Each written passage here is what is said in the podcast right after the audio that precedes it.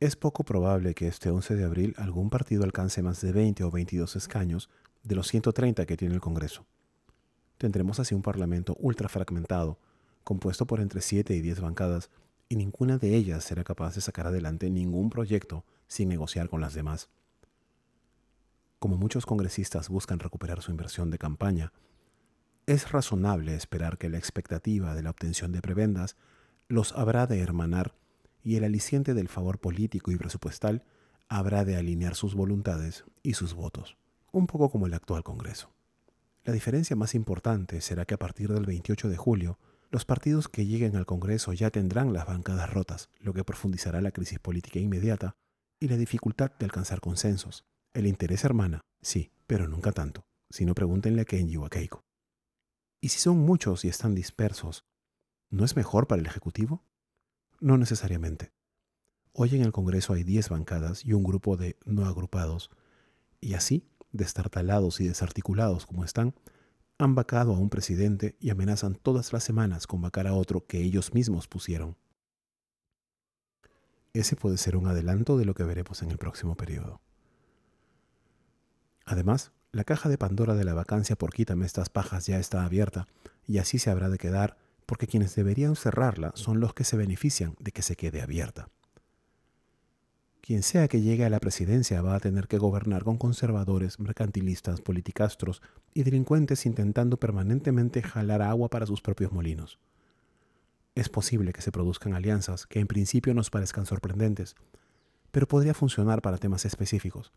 Por ejemplo, derecho a la salud con el FREPAP, medio ambiente con los morados, inversión privada con los fujimoristas y así. De cualquier modo, algo así demandará hilar muy fino para que no parezca negociación a doble cachete entre bancadas rivales y también para que no se vea demasiado fea la incoherencia de ir poniendo y equipando postas médicas y colegios para el pueblo y al mismo tiempo arrimar a todo un distrito a la fuerza para sacar adelante un proyecto minero.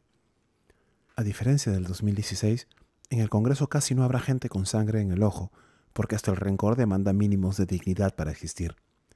Como el fuego, el rencor necesita un combustible, algo que arda. Muchos de los que llegan al Congreso lo hacen buscando alguna ventaja tangible y mensurable, y nadie allí, pareciera, sabe cómo se ve un kilo de honradez o un metro de virtud. Además, si lo supieran, seguramente convendrían en que estorban.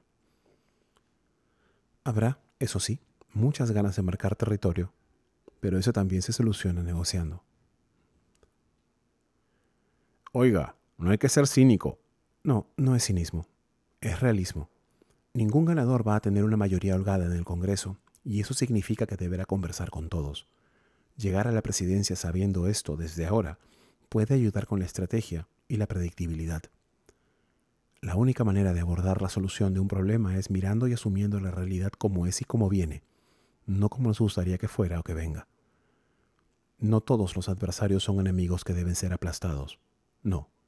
Me atrevo a sugerir que, asentada la polvareda de las elecciones, la emergencia sanitaria y la crisis económica, que seguirán muy vigentes, obligarán a priorizar la búsqueda de consensos. Quizás estoy siendo demasiado optimista. Pero solo saldremos del hoyo si dejamos de lado el ánimo de pulverizar al oponente. De otro modo, repetiremos el desmadre en el fondo del abismo, y ya sabemos cómo es que se malvive allí.